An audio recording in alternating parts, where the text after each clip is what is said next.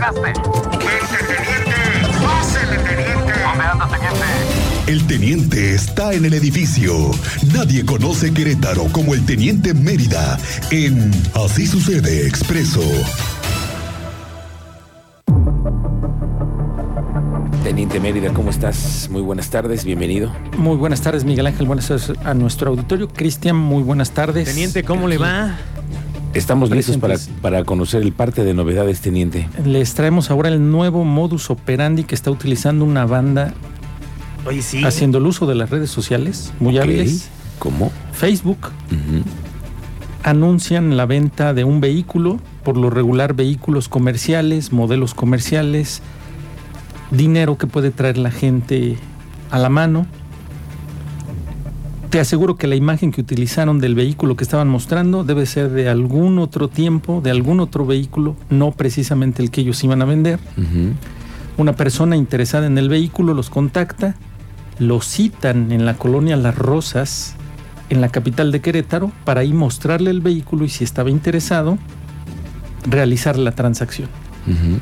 La víctima acude en su vehículo particular junto con su familia en el lugar acordado a una hora en específico. Llegan estos sujetos, dos llegan por el frente, lo abordan, empiezan a dialogar. El video lo van a tener en redes sociales en breve, creo que ya está Ya está en estar- proceso. Ya está en proceso. Estos dos sujetos lo abordan al interesado eh, por el frente y cuando comienzan a dialogar y a confirmar que está interesado en el vehículo, que lo quiere ver todo esto, llega uno tercero por atrás y es cuando sacan el arma de fuego a relucir, amagan a su familia y al interesado, lo despojan de sus pertenencias, cartera, celulares y aparte lo despojan del dinero en efectivo con el que se iba a realizar la transacción. Nada más 100 mil pesos. Es decir, iba a hacer la transacción, lo contactaron por Facebook y luego creemos que toda la gente en Facebook es la que es correcta. Exactamente. Pensamos que los perfiles todos son Todos son- verídicos. exacto. Y No, no, no, ahí, ahí está esta persona tiene su seguramente. perfil, sí, tu este, perfil. ahí tiene sus fotos y personales. tómala. Así fue, me lo ¿Y despojan entonces? de 100 mil pesos de dinero en efectivo, que es con el que se iba a realizar la transacción. No contaban estos sujetos que los vecinos estaban atentos, porque es una calle que hace como herradura ahí en la colonia Las Rosas. Si la ubicas, es, esa calle hace como herradura, eh, casi esquina con Nicolás Bravo, Luis Montañez. Ya tenían estudiada la zona donde iban a citar a la víctima Sí. y huyen corriendo en el momento que uno de los vecinos activa la alarma de uno de, de casa habitación, de las alarmas que suenan muy fuerte, Sí, sí. la activan y estos sujetos se espantan, se ven en el video y salen corriendo, pero ya llevaban el botín, lo despojaron también de sus llaves de su vehículo, porque lo amenazaron de que si lo seguía, pues había consecuencias. Le dijeron, súbete al vehículo, baja la cabeza, cuenta hasta 100 en lo que nos retiramos y tus llaves las vas a encontrar en la vía pública. Te las vamos a regresar, te las vamos a aventar allí en la, en la calle. Obedece, pero es cuando activan la alarma y estos sujetos huyen, se echan a correr. Ya los vecinos al percatarse salen y le prestan auxilio a las víctimas. Es como puede él llamar al 911 desde la casa de un vecino para pedir auxilio. Llegan las unidades de la policía municipal, pero pues ya nada más a tomar conocimiento porque ya se había ejecutado el robo. En el video pueden apreciar que es más de dos minutos, más todavía, de que están ahí abordando al- a la víctima y no se observa ni una sola unidad por Nicolás Bravo, menos por Luis Montañez. Tiempo que les dio a estos sujetos de llevar y ejecutar el robo sin que nadie se diera cuenta, sin que nadie les hiciera nada, más que los vecinos que pudieron registrarlo y activar una alarma de una casa habitación para que estos sujetos huyeran. Pero al final la zona, déjame platicarte que esa zona es a tan solo dos cuadras donde ejecutaron al subgerente de Pemex. A dos cuadras ahí ejecutaron al subgerente de Pemex la semana pasada. En esa zona, ¿eh? Es una zona caliente, oye. Y los vecinos ya habían reportado. Yo estoy trabajando ahí una nota porque los vecinos me reportaron que en esa zona Delitos a por mayor, el que me quieras nombrar.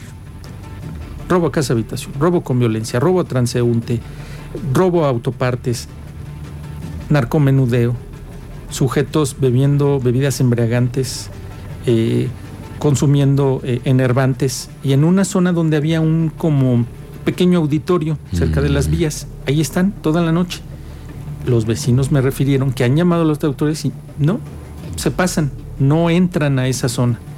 Y me pidieron que estuviera yendo para ir registrando lo que ellos me, me, me- me reportaron. Lo que es algo que estoy trabajando. ¿eh? Oye, y además no es la primera vez porque recuerdo que cuando nos platicaste del asesinato de este hombre la semana pasada, eh, relacionado con los ductos de Pemex en el centro del país, ya los vecinos habían alertado de que había merodeando gente. Sí, ya el sur ya estaba reportado. Se reportó a la policía. Ya se sabía. Ya se sabía que Ya había reporte de robo, ya había reporte ante las autoridades de un asunto sospechoso. Sí, del Y vehículo. como tú lo dices, entonces la autoridad tiene que prevenir.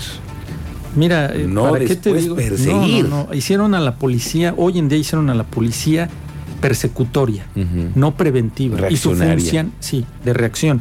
Su función es preventiva. El que sabe y conoce del tema sabe que la policía es preventiva, la policía Claro. municipal, Ujú. seguridad pública. El que se dedica a la seguridad pública sabe lo que se llama prevención.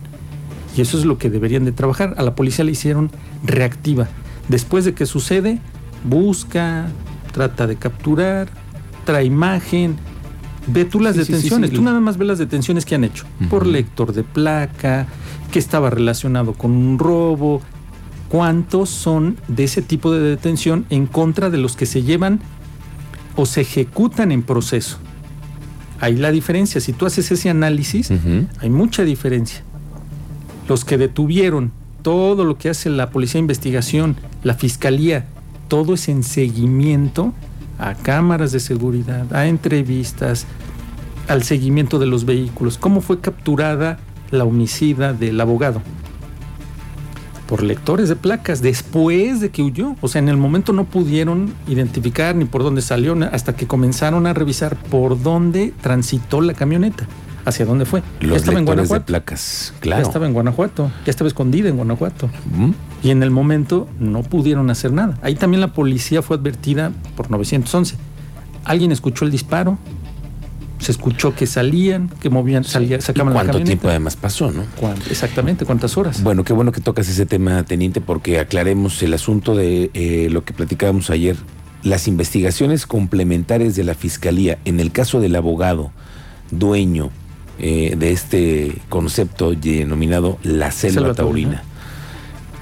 el homicidio está confirmado y es supuestamente por un- hecho por una mujer que tenía relaciones sentimentales con este hombre. Sí, con anterioridad, es correcto. O sea, no es nueva. Lo que refiere la, la fiscalía es que no es esta relación no es reciente. Pero un es un, disparo en es la un cabeza. disparo en la cabeza, Y en su, en su recámara, en su habitación. Qué frialdad. Sí, para llevar a cabo eso, pues sí. Ahora las investi- investigaciones en cuatro meses que tiene que robustecer la fiscalía, la policía de investigación, es comprobar la participación de otra persona más que haya apoyado al ingresar al domicilio, que haya tenido llaves, que conocieran el movimiento, que a esa hora él ya estaba al interior de su domicilio, que no había nadie más. Tiene trabajo la fiscalía. No, y además eh, el trabajo de la fiscalía en medio de todo el ambiente laboral que existe en medio de un abogado, No, con claro. esos apellidos, con ese trabajo, con esa trayectoria No la pueden descartar. Esa es otra línea de y investigación. su tantos negocios que existen Sí, sobre claro. la mismo, sobre el mismo tema, ¿no? Sí, Vaya que este ha sido, fíjate, ¿en cuánto tiempo? Dos. dos semanas. No, pero déjame decirte dos casos. Es el propietario, dueño del zoológico Guamerú, Sí. al que lo Por robo a casa habitación. y al dueño supuestamente. de todas las- De la selva taurina, del muerto también, ejecutado al interior de su domicilio. El subgerente de Pemex. recientemente. Y el domingo, el caso que estamos checando de también por un robo a casa habitación, el padre de familia que se opone a un robo a casa habitación con violencia y al final recibe disparo por arma de fuego en el Marqués y muere en el interior del domicilio frente a su familia. Fíjate nada más. Esa todavía le falta, que estoy trabajando. La familia de Juriquilla, ¿se acuerdan? Claro que también el todavía robo, no se dice. Que el que refiere en robo a casa habitación, que les dimos parte, dice bien Cristian, que llega él y estaban los menores al interior y los amagan. Llega el papá con la mamá, se acerca y lo reciben con disparos por arma de fuego.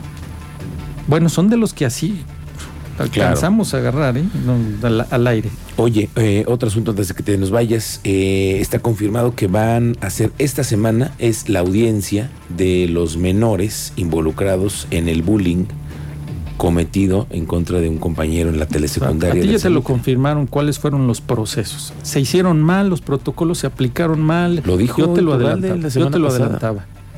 Quisieron adelantarse y evitar que llegara la denuncia y después de que se hiciera la denuncia se hiciera pública, Eso. porque se hizo al final pública. Los papás salieron a medios, dieron información y dieron a conocer cómo se estaba dando el proceso, que quisieron evitar que se hiciera pública, es que se hiciera público este tema.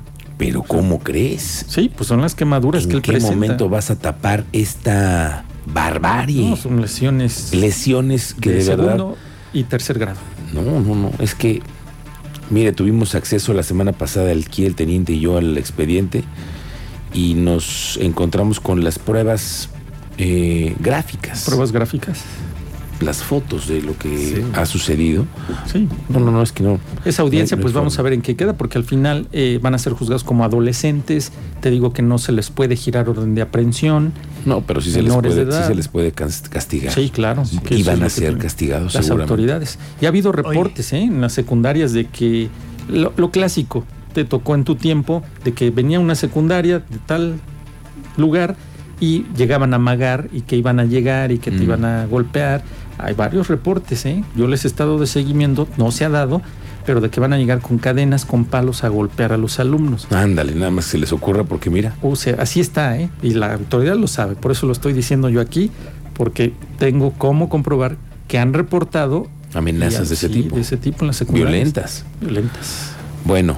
Y ya eh, nada más ayer rápido, que les di parte de un baleado que venía de Colón, lo balean, se traslada en su vehículo a un hospital aquí privado en Zaragoza, cerca de Tecnológico, y ahí llega la policía de investigación y la policía municipal a tomar conocimiento porque hay datos del agresor. Vamos a esperar a ver. De esto no se ha informado nada, ¿eh? Ni del robo, ni Ah. del robo. O sea, ¿Cómo como para no se informaron? alertar. Pues ya lo dijimos aquí, Bueno, sí, pero me refiero a las autoridades como para alertar, ponerte en alerta al, al ciudadano de este Sí. nuevo modus operandi, de que no se deje, que no se involucre, que verifique.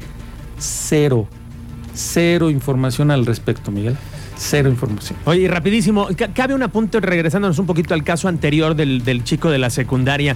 Aquí hemos venido comentándolo muchas ocasiones. Creo que también esto es un reflejo de una gran crisis de salud mental en el ámbito de adolescentes entre secundaria y preparatoria, Miguel Ángel. Mira, yo creo que si nos salimos, y creo que valdría hacer una investigación en los departamentos de psicología de las preparatorias en este estado y la secundaria, vamos a encontrar números importantes por parte de los trabajadores sociales de, de casos de crisis en adolescentes, De lo que se identifica en crisis. de lo que se identifica en crisis y que pueden llegar a comportamientos de este tipo. Pues sí, en ¿Qué la patología resulta? que es la que estamos viendo. Así es.